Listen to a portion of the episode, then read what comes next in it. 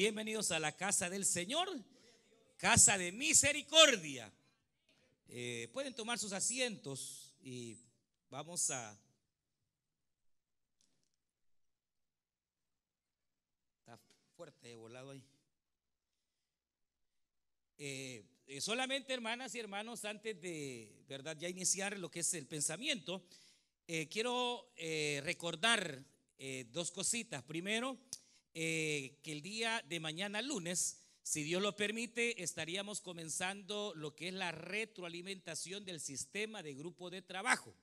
Así que les esperamos el día de mañana a todos los líderes y a todos los supervisores y en el amor de Cristo les rogamos no faltar, ya que vamos a estar un lunes sí, un lunes no. Un lunes estamos acá todos los líderes en la iglesia y el siguiente lunes están en la zona, el siguiente lunes aquí en la iglesia, el siguiente lunes allá en la zona y esto es para poder eh, eh, refrescar cómo es que eh, realmente el sistema de trabajo de los grupos familiares funciona.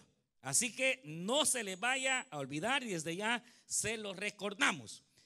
lo otro es que a todos los hermanos, oiga bien, que ya cursaron su crecimiento espiritual y aquellos hermanos que tienen el anhelo en su corazón de ser líderes, hoy vamos a comenzar lo que es el taller de crecimiento para liderazgo. Así que ya cerca de unos cuantos hermanos se anotaron el, el domingo pasado, pero la idea es que de cada célula debería haber un hermano. Porque si no, entonces la célula no se va a multiplicar nunca. Y la idea es que la célula se multiplique para la gloria del Señor. Así que aquellos hermanos que ya cursaron el crecimiento, sobre todo los que salieron ahorita este mes pasado, y aquellos que sienten en su corazón el deseo, el anhelo de servirle al Señor y ser líderes, ahorita mismo pueden tomar, eh, ir, ya está el aula lista para eh, poder comenzar la clase y esperamos que sea un bonito número, hermano. Así que pueden pasar y así, eh, ¿verdad? Poder recibir esa clase en el nombre del Señor y me dejo un asiento vacío. Porque hay hermanos parados allá. Así que si usted ya, eh, eh, en el nombre del Señor, ahí pueden pasar, hermanas, hermanos. Necesitamos por lo menos unos 60 hermanos ahorita, pero de esos que ya van a ser líderes. Y así ganamos 60 butacas. Dele, dele con todo. También recuerde que a todas las hermanas les recordamos que si Dios lo permite, este sábado tenemos el evento que teníamos el sábado ayer, que por la razón del clima pues no se pudo, pero esperamos eh, este sábado sí hacerlo a partir de las nueve y media, si Dios permite, este próximo sábado. Entonces este sábado a las nueve y media, si Dios permite, el evento de mujeres, primer evento del año 2020. Y los hermanos pues se van a preparar para ese ejército. Aleluya. Contamos actualmente con cerca de 130 células para la gloria del Señor, pero este año queremos llegar a 160 reuniones. ¿Quiere que podemos, hermanos? Queremos 160 células y el Señor no ha venido. Así que para eso hay que trabajar pues fuerte, eh, multiplicar, abrir células, pero nada de eso se puede si no hay líderes. Por eso hay que seguir orando al Padre, dueño de la mies, para que siga levantando obreros, para que trabajen para la gloria del Señor. Así que vamos a, hoy sí, ponernos en pie para leer la palabra del Señor. Vamos a abrir el, el libro de Ruth. Ahí está entre los primeros libros de la Biblia, libro de Ruth.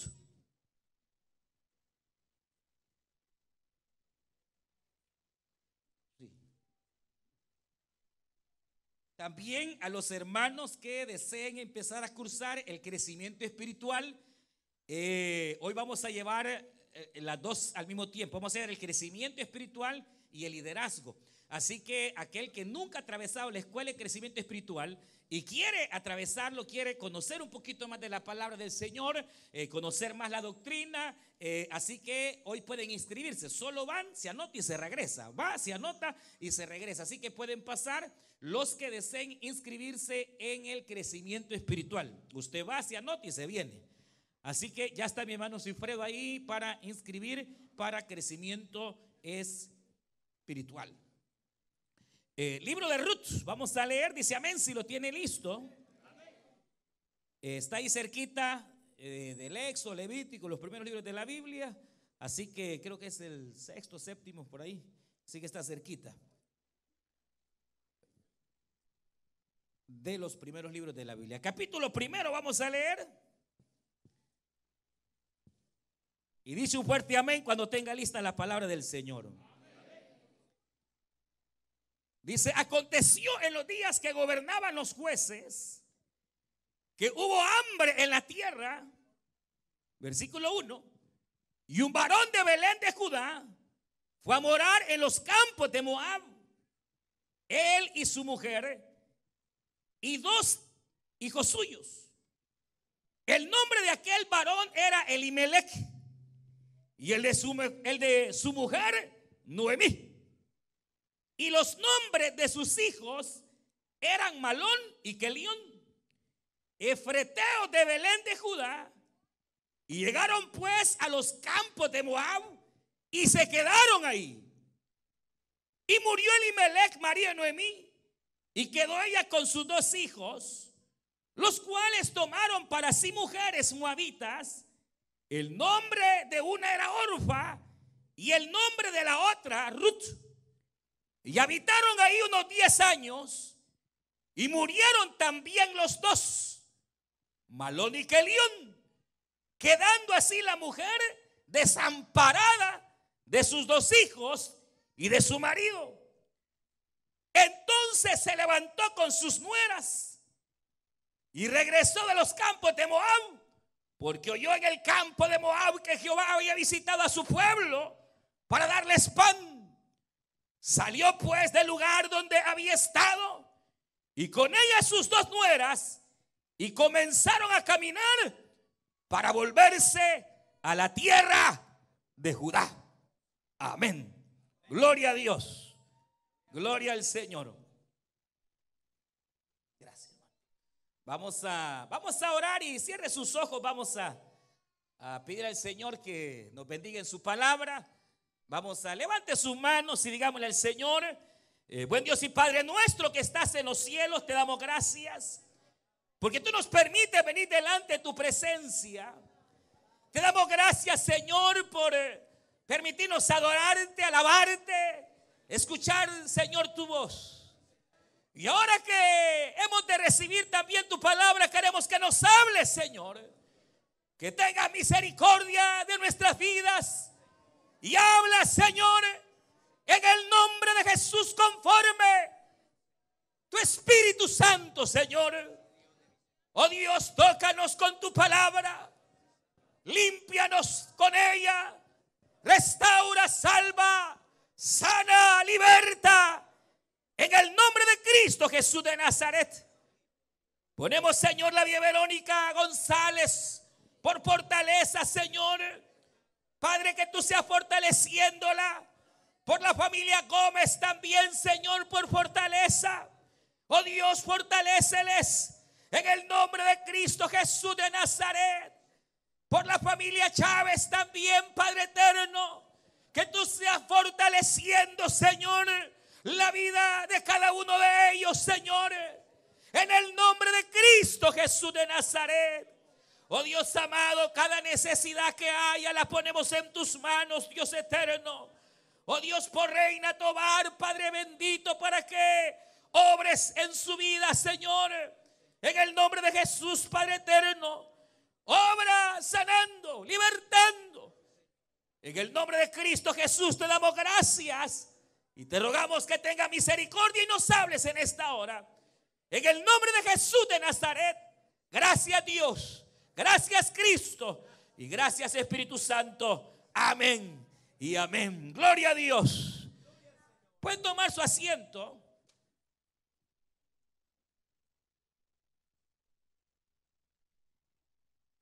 Y hemos precisamente eh, sentido de parte del Señor, usted sabe, el que este año 2020 eh, eh, sea el año de la redención. Mostramos hace algunos domingos cómo a través de la Biblia ese numerito 20 está relacionado precisamente con la redención, la liberación, con rescatar, levantar. Y Y quizás de hecho dentro de toda la escritura eh, no haya otro libro, obviamente hay, pero quizás uno de los que más refleja lo que implica redimir, redención, libertad, rescatar, es precisamente este libro de Ruth que nosotros hoy, hoy leemos. Y probablemente dentro de algunos domingos, si el Señor lo permite, estaremos ahí tocando algunos aspectos que aquí encontramos en este libro, que realmente eh, es uno de los libros más maravillosos que se pueden encontrar en la escritura.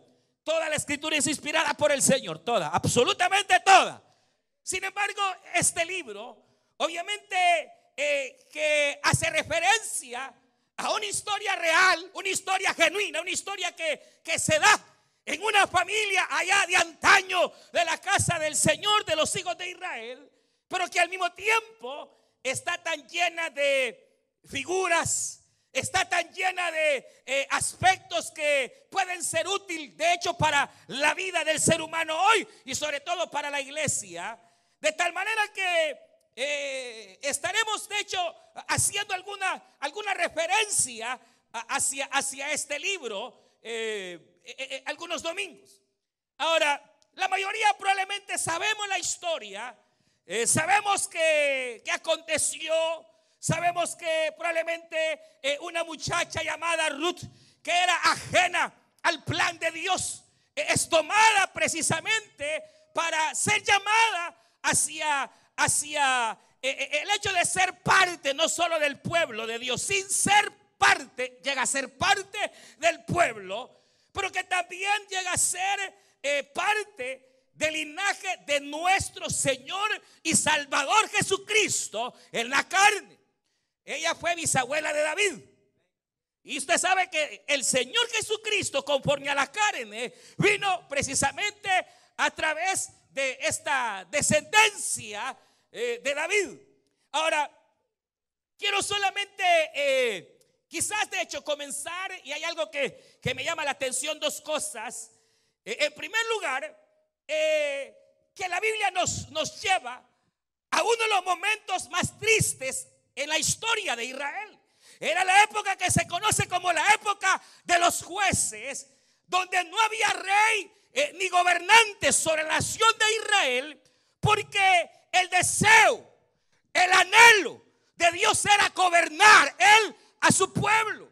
Sin embargo, lastimosamente, usted sabe que los seres humanos hemos sido personas bastante, bastante resistentes, reacias a, obedecer al Señor, a, seguir los mandamientos, a eh, buscarle, eh, sí, eh, de tal manera que Israel en lugar de dejarse gobernar por el Señor, más bien ellos se desviaban del camino. El libro anterior a Ruth, que es el libro de los jueces, se, se caracteriza porque la Biblia señala una y otra vez que cada quien hacía conforme mejor quería. En otras palabras, cada quien hacía su santa gana. Y, entonces se dan en Israel unas atrocidades, hermanos, que si usted ha leído el libro de jueces, hermanos, se asustan. Debido a, a la pobreza espiritual a la que Israel, hermanos, cayó. Y entonces debido a eso, es que venía Dios y de repente hacía un llamado al pueblo para que el pueblo se volviera al Señor.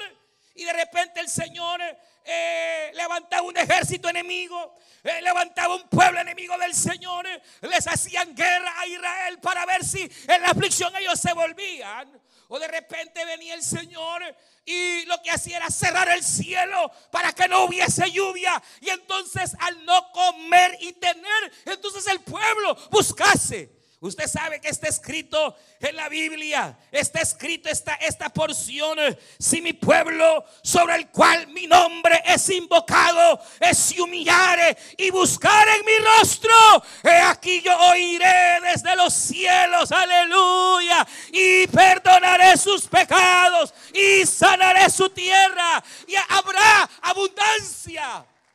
Pero, pero mire, eso ocurrió en los días en que vivía este personaje llamado Elimelech. Que por cierto, Elimelech significa eh, gobernado por Dios o donde Dios reina.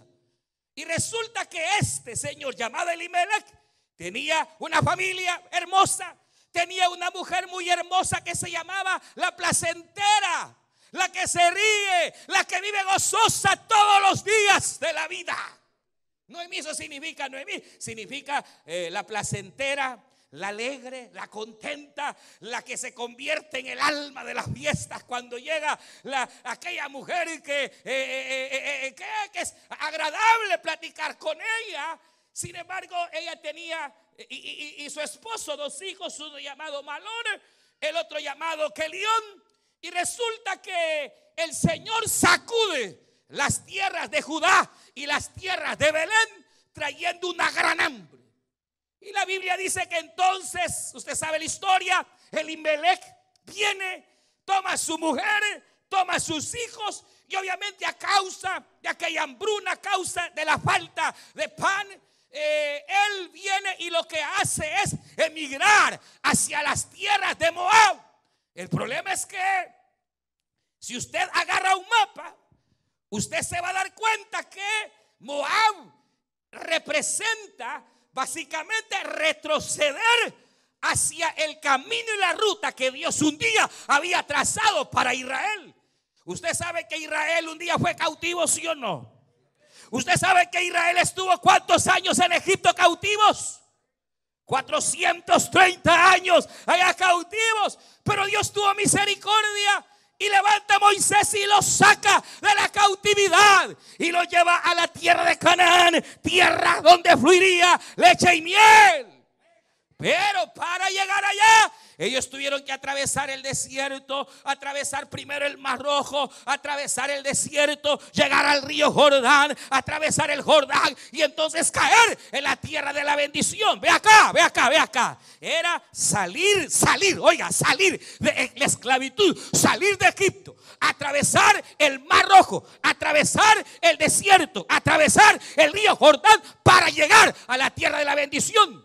Ahí estaba la tierra de la bendición. El problema es que Moab estaba aquí. Aquí estaba Judá, alabanza. Aquí estaba Belén, casa de pan. Aquí estaba la tierra de la bendición. Pero para llegar a Moab había que atravesar otra vez el Jordán. Había que otra vez atravesar el desierto. Había que atravesar el Mar Rojo y llegar casi a Egipto.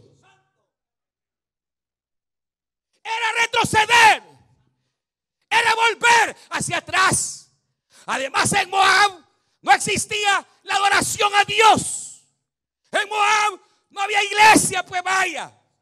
No había creyentes, todos eran idólatras, paganos, hermanos, adoradores de un montón de, dioses. Y entonces resulta que Elimelech no ve el hecho que ahora va retrocediendo. Elimelech no ve que la tierra a la que va es una tierra espiritualmente hablando de maldición. Él está dejando, hermano, la casa de pan. Él está dejando la casa de la bendición. Él está dejando la tierra donde Dios dijo, aquí estarás. Porque vino la prueba. Porque vino, hermanos, el que, el hambre. resulta que Él se va. Pero la gente se quedó ahí. Mucha gente se quedó ahí. Mucha gente se quedó ahí. Mucha gente dijo, es cierto, allá en Moab abundan los dólares. Es cierto que allá en Moab dicen que el billete cae del aire. Pero no hay Dios. Ni hay donde congregarse. Mejor tortilla con sal y queso, pero nos quedamos en la casa de Jehová y nos quedamos donde Dios esté.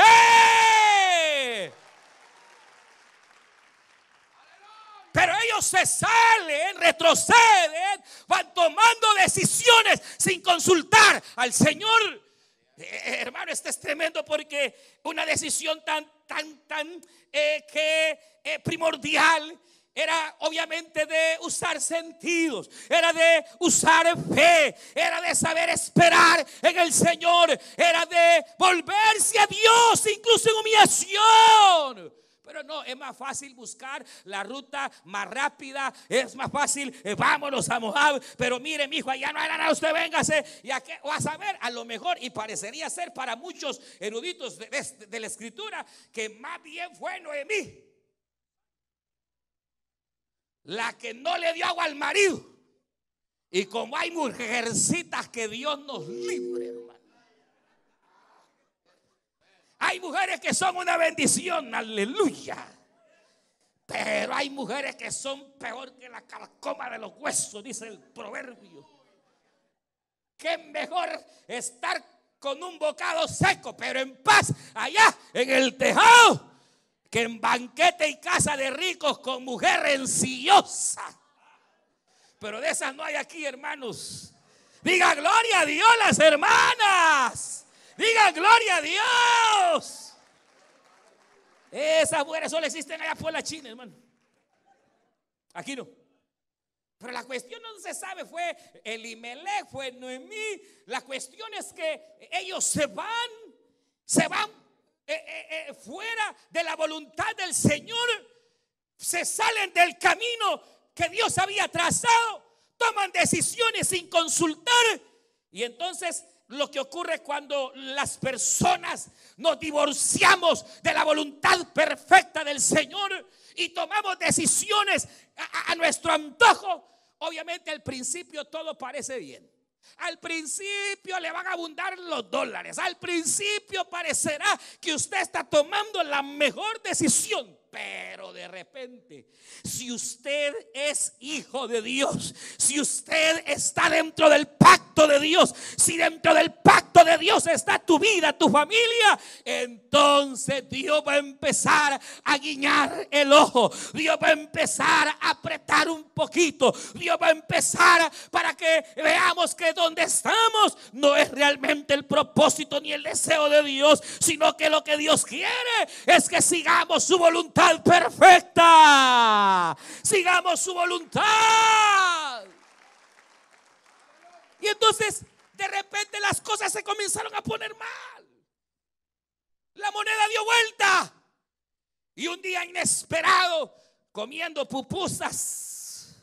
No dice la Biblia cómo, pero eh, a saber si se atragantó un pedazo de pollo, se le paró el corazón, se cayó del techo, a saber, pero el Imelec se muere, hermano. Entonces, la, cuestión aquí, hermanos, es eh, ver la actitud de esta mujer llamada Noemí, que empieza de alguna manera a Dios, Dios comienza a tratar con ella, pero ella endurece su corazón. Ella endurece su corazón. Porque a veces uno se vuelve reacio al llamado de Dios. Y Dios comienza a llamarte comienza a buscarte, comienza a mostrarte que tiene un plan para contigo y uno se vuelve al grado que aquella mujer sufrió obviamente el trágico dolor de ver la partida de su marido, de Limelech. Y, y, en esos momentos a veces uno puede o volverse sensible o volverse contra Dios como hizo ella. Ella empezó a tener, al ver aquella situación, empezó quizás eh, a, tambalear, no sé, su fe, su confianza. De hecho, que, a, lo mejor reaccionó, a lo mejor pensó en algún momento dado y dijo, ¿qué es lo que está pasando? Y si, todo iba bien, eh, y, tal vez acordarse, es que quizás hicimos mal en venirnos. Quizás hicimos mal en tomar esta decisión. ¿Y hoy, ¿y hoy qué hago? Y de repente Ah, me quedan mis dos cipotes. Me quedan mis dos patojos. Me quedan mis dos chavalos. Y con ellos lago. Porque andaban tal vez por unos 15 por ahí. La cosa es que pasan los años, pasan unos años, más o menos 10 años. Y de repente, hermano, viene el otro bombazo. Se le muere Malón, el que estaba casado con Ruth. Y después, a los días, o, al año, no dice la Biblia. Lo que sí se menciona es que primero muere uno y después muere el otro. Y es ahí, hermanos, cuando aquella mujer reacciona al verse totalmente desamparada al verse ya sin marido, sin hijos, sin esperanza, ella ahora ve y dice, ¿qué hago? Y ahora viene y se recuerda de la casa de Dios, se recuerda de la casa de Belén. Y ella dice, volveré, volveré a la tierra de Belén, volveré a la tierra de Judá, donde nunca debí haber salido. Mire hermanos, esto es tremendo porque uno ahí ve la dureza, la resistencia que tenemos para en cuanto buscar o obedecer la voluntad de Dios. Es increíble. De repente Dios comienza a tratar con uno, nos empieza a, a, medio apretar las tuercas, pero uno todavía no quiere reaccionar y no quiere volverse de verdad al Señor. Somos duros. Eh, eh, mire, por ejemplo, yo no sé, pero, pero eh, el, trato de Dios con esta familia, probablemente, de hecho, que ella, ellos se mueven por la cuestión económica y ahora está en Moab, después de 10 años o 15 años, está en la misma condición. Vuelve a la misma condición. No hay plata. Y hoy no hay marido. Y ni hijos. Solo tiene dos nueras. Una llamada Ruth y la otra llamada Orfa. Y ella decide, no, yo me voy y me regreso. Y aquella muchacha dice, mire, también nosotras nos iremos con usted. Pero el detalle es cuán duro. No, no hubiera sido, hermano, mejor que probablemente a la primera situación que ella enfrentó, haber reaccionado y haberse vuelto. Pero cuando uno empieza a escudriñar la Biblia, uno empieza a encontrar que esa actitud es una actitud bien común. ¿Saben de quién el Señor me hacía recordar? ¿Se acuerdan ustedes de un tal Jonás? Jonás igual. Jonás, Dios le dice, Jonás, vas a ir a predicar a Nínive. Y entonces eh, eh, la cuestión, hermanos, es que, mire, mire, mire, los ninivitas eran malos. Los ninivitas eran los asirios que de repente atacaban a Israel y hasta destruían a Israel. Y, dice que eh, en los días de Jonás, si usted eh, eh, más o menos ha salido un poquito del Antiguo Testamento, sabrá que habían otros dos profetas que eran amigos de Jonás. Más o menos así. Amós. Por lo menos estaba Amós. Era contemporáneo. O sea, era contemporáneo de Jonás pero Dios llama a Jonás. Dios bien pudo llamar a Mos. Dios bien pudo llamar a Oseas. Mira, levántate y ve a Nínive. Pero ¿sabe qué pasaba? Dios sabía que Jonás tenía odio contra los ninivitas. Dios sabía que Jonás estaba resentido con su mamá. Él sabía que estaba resentido con el hermano. Dios sabía que estaba resentido con el diácono.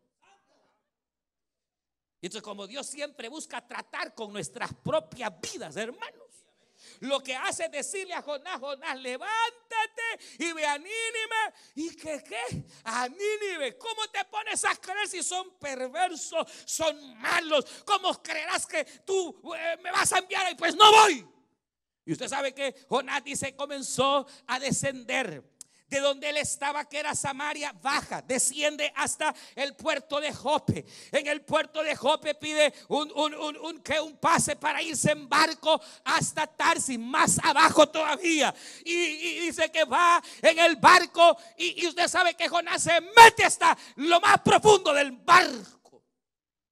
¿Eso sabe qué significa? Otra vez, descender, bajar, descender, bajar, descender, descender, bajar, descender, descender, desobedecer, desobedecer. Y es que así pasa. Hermano, uno puede comenzar con una pequeña mentira. Esconderle algo a la mujer, uno no, no se da cuenta. Una cosa pequeña, un pecado que uno puede decir, no, si no le daña a nadie, puede convertirse, hermanos, en un desastre. Imagínense Jonás va descendiendo y descendiendo y descendiendo y descendiendo porque estaba en un estado terrible. Y allá va Jonás y usted conoce la historia. Poco a poco se va alejando de Dios y se va alejando de Dios. Pero Dios tenía un trato. Y ese es el detalle. Cuando Dios tiene un trato con uno, no te puedes escapar del dedo de Jehová. Cuando Él te ha señalado, cuando Él te ha puesto en el pacto, no puedes escaparte. Aunque pelees contra Dios aunque le dé la espalda, aunque resistas, tarde o temprano tendrás que dar el brazo a torcer, porque con Dios no se puede pelear. Dios siempre saldrá ganando. Si Él te quiere humillado, arrepentido, Él lo hará, Él lo hará, Él lo hará, Él lo hará.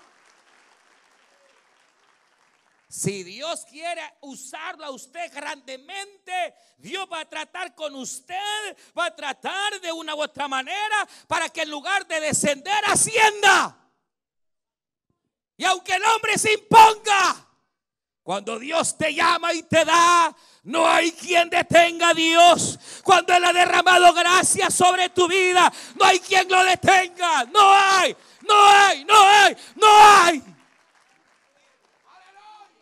Pero es bien fácil ir descendiendo y descendiendo y descendiendo como Jonás. Y Dios empieza a tratar con Jonás y empieza a tratar con él, pero Jonás endurece su corazón. Usted sabe, primero el barco, las tempestades, y aquel se hacía loco, él sabía que Dios lo andaba siguiendo y sabía que el barco, hermanos, era por culpa de él. Y la gente, hermanos, la gente del barco buscaban cómo librar el barco de la tempestad, mas no podían hasta que el mero capitán dijo, no, aquí hay algo raro. Eran marineros viejos. Sabía que detrás de esa tormenta había algo extraño. Que esa tormenta no era cualquier tormenta. Y aquel hombre dijo, algo raro pasa aquí. Alguien anda huyendo. Y manda a llamar a toda la tripulación. Y Jonás escondido en lo más profundo del barco. Pero hasta ahí llegó el capitán y le dijo, levántate dormilón. Hermanos, la Biblia dice que allá va Jonás resistiendo. Ahí va Jonás hasta que llega el momento en que Jonás dice, mire, es cierto, es mi culpa. Y usted conoce el resto de la historia. La Biblia dice que él se avienta, lo, lo, avientan a la mar. Dios había preparado un gran pez. Pero es increíble. Si usted lee el capítulo 2 de Jonás, Allá por el verso 6, 7 es increíble, porque Jonás está dentro del gran pez, se está ahogando, está en aquella gran lucha y dice estas palabras, hasta que ya no había hálito en mi alma, entonces pensé en Jehová. ¿Cómo es eso? Vas a esperar pensar en Jehová hasta que estés en un hospital hasta cuando no te esté faltando el aliento, ya, ya no, no tengas aliento, hasta que el corazón esté ya. Ahí te acordarás de Jehová. No, no, no, no, no, no. Es increíble. Jonás dice hasta que el último hálito estaba en mí. Me acordé de Jehová y me arrepentí y clamé a Jehová. Ah. Pero lo que tal vez usted no sabe es que Jonás se murió. Jonás se muere. Y llega hasta el Seol, al mismo infierno. No al infierno, sino al seno de Abraham. Se murió. Y dice, desde el Hades, desde lo profundo, de las profundidades, te invoqué Jehová en mi angustia y tú tuviste misericordia y me volviste a la vida. Oh, tremenda la misericordia de Jehová. Ah, pero eso no cree que va a pasar con usted.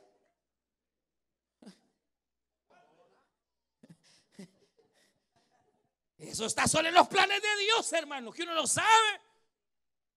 Pero el punto es, hermano, cómo somos de reacios para Dios viene tratando y viene tratando y de repente una situación, una situación que empieza a, Dios a decirte, acércate más, hombre, deja esta situación de pecado, búscame. Y, empieza Dios a tratar con los, eh, a través de los hijos, a través de enfermedades, las cosas empiezan a poner mal, busca por ahí, no le sale. Ya se echó tres estados este año pasado, de aquí para acá, de Florida, no sé dónde, de Georgia, se va a echar los 50 y parece que el cielo está cerrado. ¿Hasta cuándo va a entender que Dios te está llamando y que lo que tú necesitas es venir en arrepentimiento?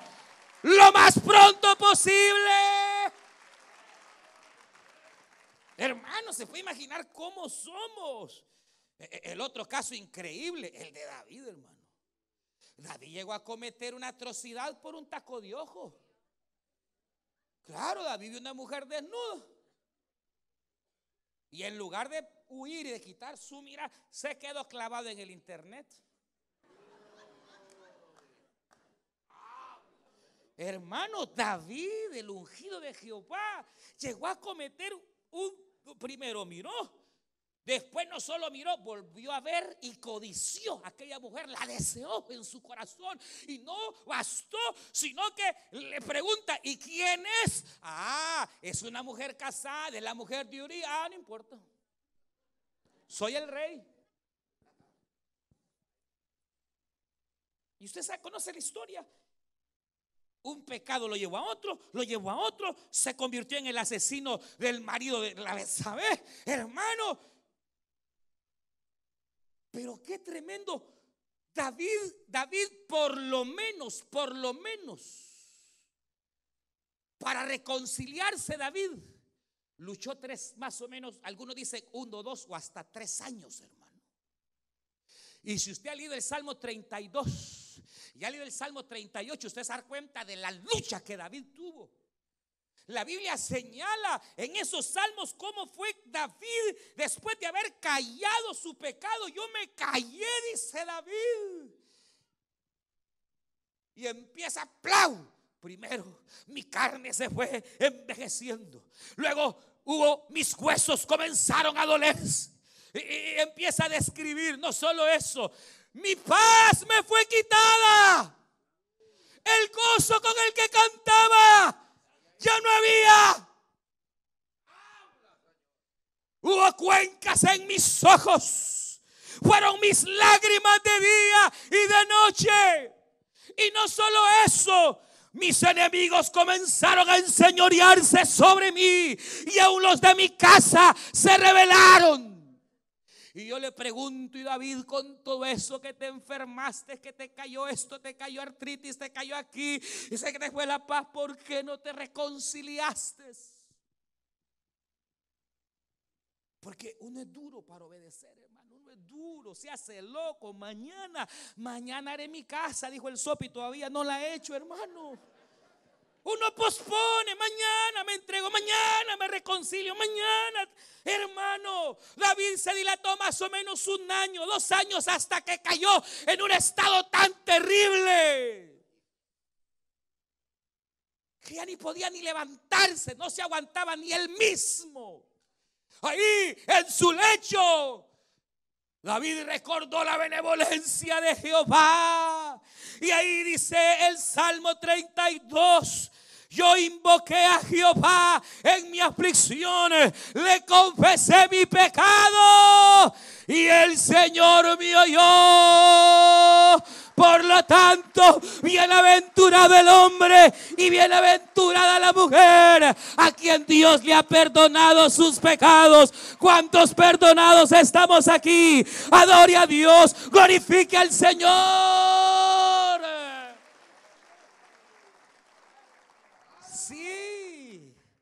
Pero ¿por qué uno es tan resistente, tan duro? Y mire, hermano, así pudiéramos hablar de un montón en la Biblia, de gente que Dios comenzó tratando suavecito, tratando mediano, hasta que hermano le dio en la nuca. ¿Por qué? ¿Por qué, hermano, uno es tan duro? Y, no solo en el hecho de aquellos que andan lejos, que nunca se han acercado. A veces, hermanos, oiga bien esto y que le quede en el corazón. Porque usted me va a decir, mire, hermano, yo gracias estoy bien, estoy luchando, estoy tratando, aquí ando, eh, hago lo mejor que puedo, me congrego, oro y leo. Pues le puede pasar a usted como Isaías. Que Dios si usted lee del capítulo 1 al 6, Isaías ya era profeta, ya era líder, ya era supervisor. Isaías ya era un hombre de Dios.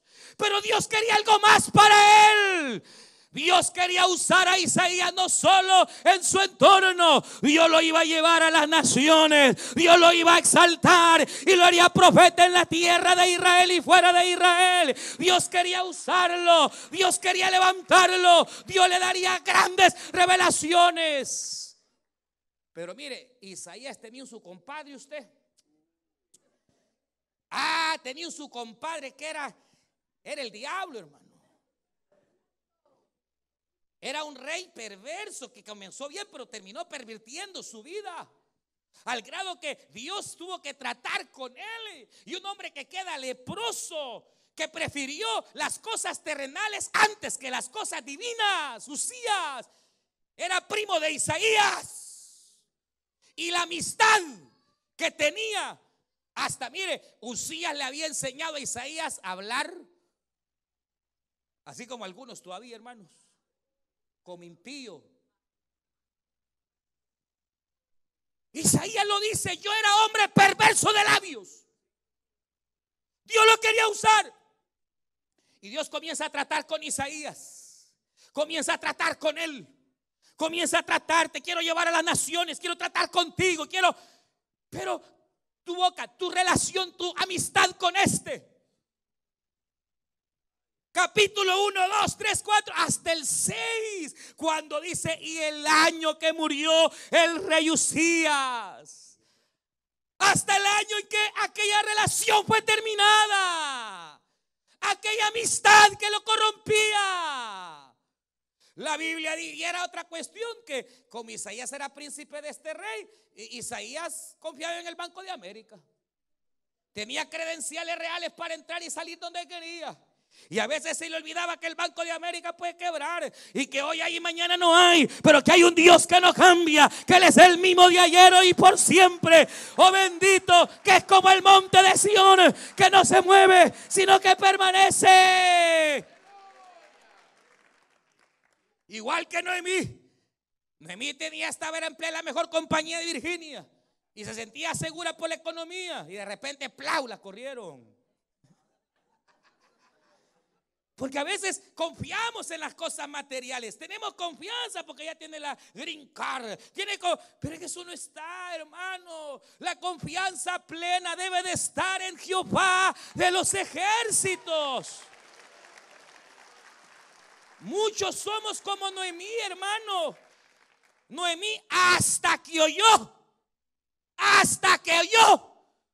Hasta que escuchó que el hambre se había quitado entonces dijo, me levanto. Ya estaba tardísimo. Era viuda, sin hijos.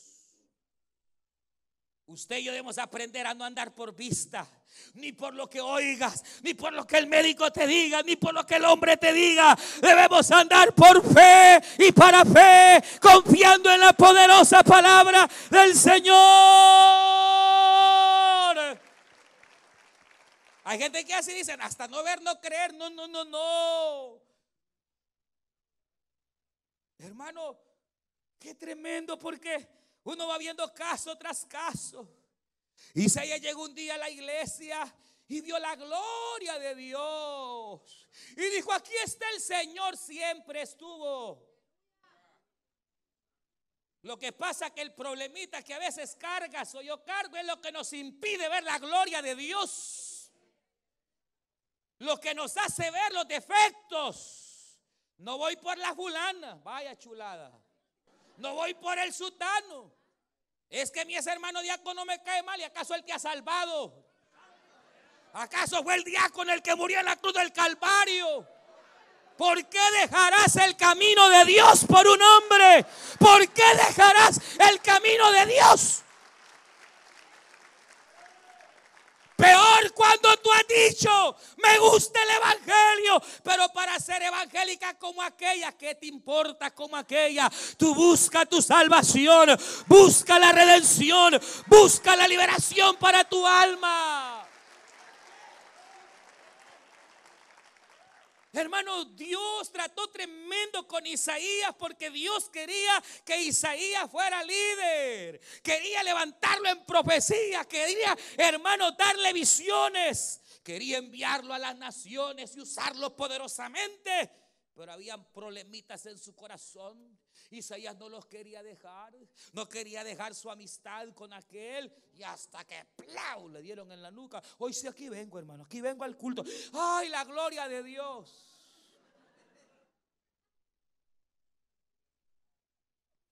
¿Por qué va a esperar, hermano? Oh, pero yo encuentro un ejemplo, hermano. Un ejemplo que a mí me deja boca abierta. Es el ejemplo cuando Jacob ya era Israel, ya estaba bendecido, estaba en la tierra. Pero resulta que como ahora Jacob, Israel estaba bien bendecido, próspero, tenía billete, tenía compañía, tenía un montón de carros. Se empezó a descuidar. Y viene la Biblia y dice que Jacob se comienza a volver permisivo con sus hijos. E hizo algo, hermano, que uno, no lo puede entender. Pero, pero dice la Biblia que lo que en un momento dado viene Jacob y le dice a los hijos, mire, mire, el que quiera adorar a Dios, adórelo y el que no está bien. Mire, el que, el que quiera adorar a otro Dios, déle. Algo así, algo así. Tal vez no tanto así, pero, pero ya, pero, pero es tremendo porque la Biblia dice que Jacob, Israel, eh, comienza a volverse permisivo, le permite a sus hijos eh, que se vuelvan idólatras, que cada quien adorara como quisiera. Empezó, hermanos, a, a, desviarse. Pero entonces vino Dios, hermanos, y permitió una desgracia. Nunca la desgracia viene de Dios. Que la permite, esa es otra cosa.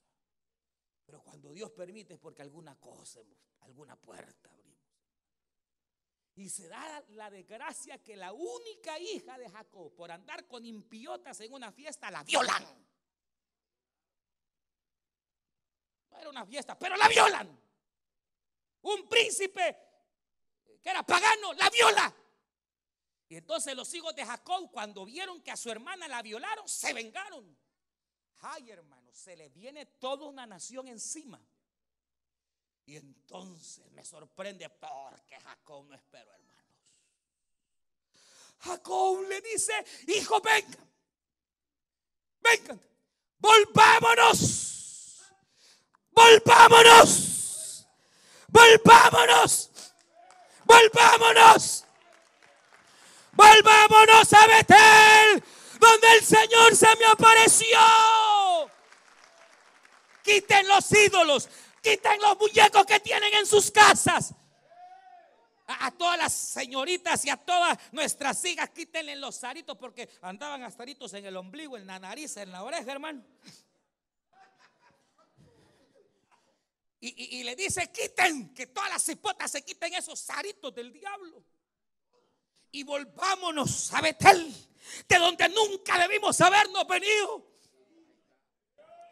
Y dice la Biblia que todos limpiaron, quitaron sus dioses, quitaron aquello que les estorbaba. E inmediatamente se volvieron a Betel y allá adoraron. Y la Biblia dice que Jehová hizo caer terror sobre las naciones enemigas. Oh bendito, así, así guardó Jehová a su siervo. Así Dios guardará tu casa y guardará tus hijos y guardará tu simiente y guardará tu vida y guardará tu alma.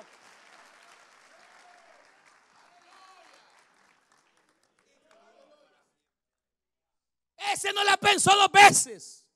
Ese no anduvo pensando, es que mi abuelita me ha dejado aquí en la religión. ese no anduvo pensando, y que si mi abuela evangélica y mi mujer, ¿qué me va a decir? Ese, ese vino a buscar la bendición de Dios. Ese no anduvo, es que mire, yo quiero ser líder, pero mi trabajo, que piense que saber si mi mujer va a querer. A ese no le importó, ese se aventó de líder. Ese dijo, Señor, aquí estoy, úsame en lo que quieras, porque este es año de redención. Aleluya.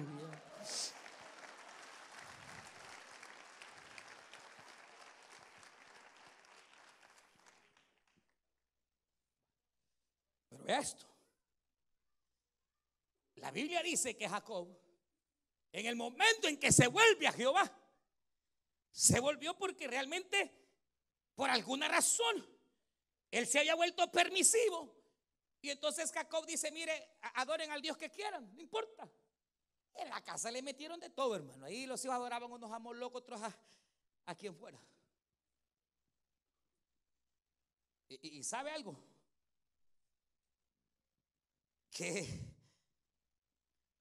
ese espíritu de ecumenismo, no importa a quién le oren, no importa si al fin y al cabo todos los caminos llevan a Dios, que el Señor reprenda al diablo. Solo hay un camino que lleva al Señor y ese es Jesucristo. ¿Cuántos dan gloria a Dios, hermanos?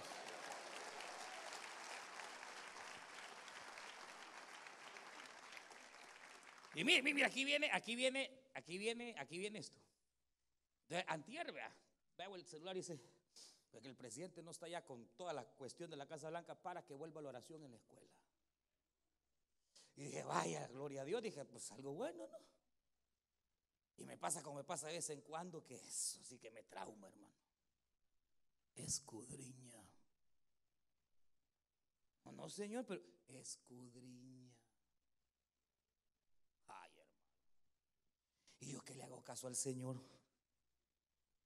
Y me pongo a escudriñar y que se me paran los pelos y me pongo erizo, hermano. Uy, hermano. Mm.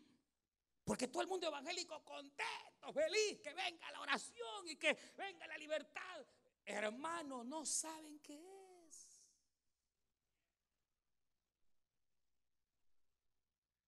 Yo dije, bueno, ¿y esto? Hermano, e-, el hecho de que están pretendiendo que la libertad religiosa vuelva a las escuelas parece bueno. Porque los hipotes van a poder orar y que, hermano, number one, no se puede usar la Biblia. Número dos, no se pueden hacer oraciones bíblicas. Oiga esto. Número tres, la idea es que ningún joven ni ningún estudiante se sienta reprimido por su fe y que tenga la libertad de expresarla. No importa si es al diablo que le está adorando, orando. No importa si es al ras, a quien sea. Y entonces yo me quedo pasmado. Y cuando veo la foto donde está el Señor, veo un niño judío, una niña musulmana, un niño católico, una niña cristiana. Y entonces empiezo a ver lo que el Washington Post dio exactamente todo lo que ocurrió y cómo fue el anuncio de la prensa. Y me quedo anonado. Porque no crea que es como fue en los 60, en los 50, que venía un, un, maestro cristiano, leía la Biblia y al leer la Biblia el maestro cristiano oraba al Señor Dios Todopoderoso y Creador de los ejércitos.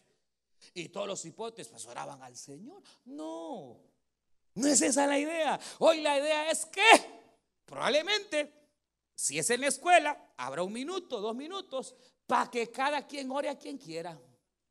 Y si, y si la maestra o el maestro pues es musulmán, él le va a orar a Allah. Y si el que está a la par de la niña, niño suyo que es cristiano, el suyo, y, el que está a la par es eh, Rosa Cruz, pues le va a orar a quien quiera. Y si el otro que está a la par es satánico, pues le va a orar al diablo. Y si la otra que está aquí es, es, es este, de allá, de por allá, le va a orar a Allah. Entonces, entonces, ¿cuál es la idea? La idea es que ahora los jóvenes cristianos, y, qué, bueno, ¿verdad? Eh, vengan y de repente ellos quieren hacer una reunión en el patio de la escuela, pueden unirse y entonces orar al Señor. Pero así mismo pueden venir los satánicos, ponerse en el patio, hacer una estrella del diablo, poner candelas y orar al diablo.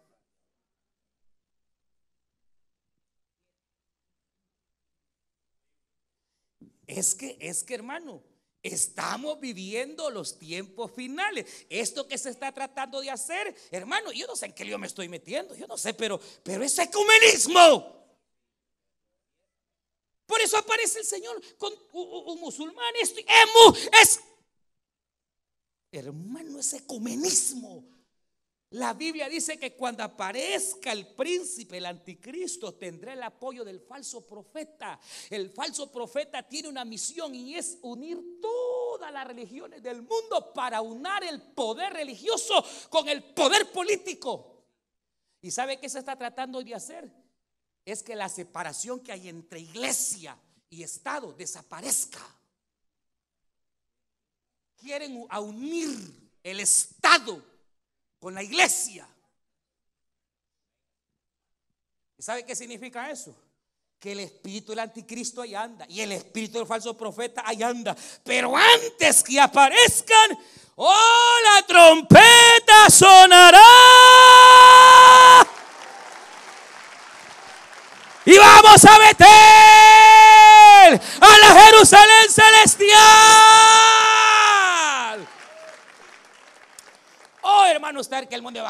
feliz, contento, no ven, no disciernen.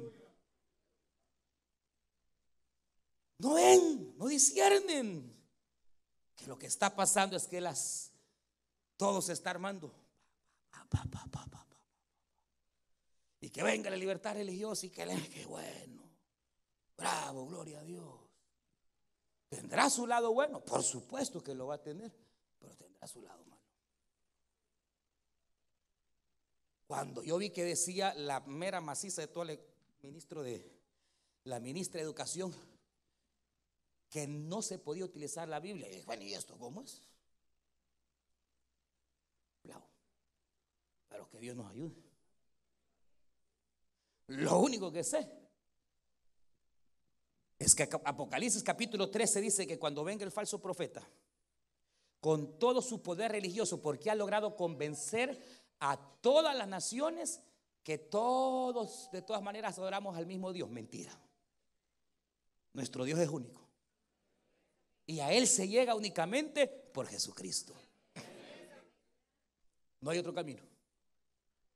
Pero la idea es, y dice Apocalipsis capítulo 13, y el falso profeta le entregó todo poder y autoridad a la bestia. Y entonces ahí empieza la gran tribulación. Pero cuando eso empieza, usted ya no está aquí. Ojalá. Por eso, ojalá. Velad y orad, dijo el Señor, aleluya. Pablo dijo que estemos alertas, más viendo que ya se acerque ese día, aleluya. Por tanto, velemos y no durmamos como los demás, sino velemos y seamos sobrios. Y hoy más que nunca volvámonos a Judá, volvámonos a la casa de pan, volvámonos a la casa de luz, volvámonos al Señor y afirmemos nuestra fe porque la trompeta cualquier ratito suena. Como la ve desde ahí, hermano. Vamos a orar.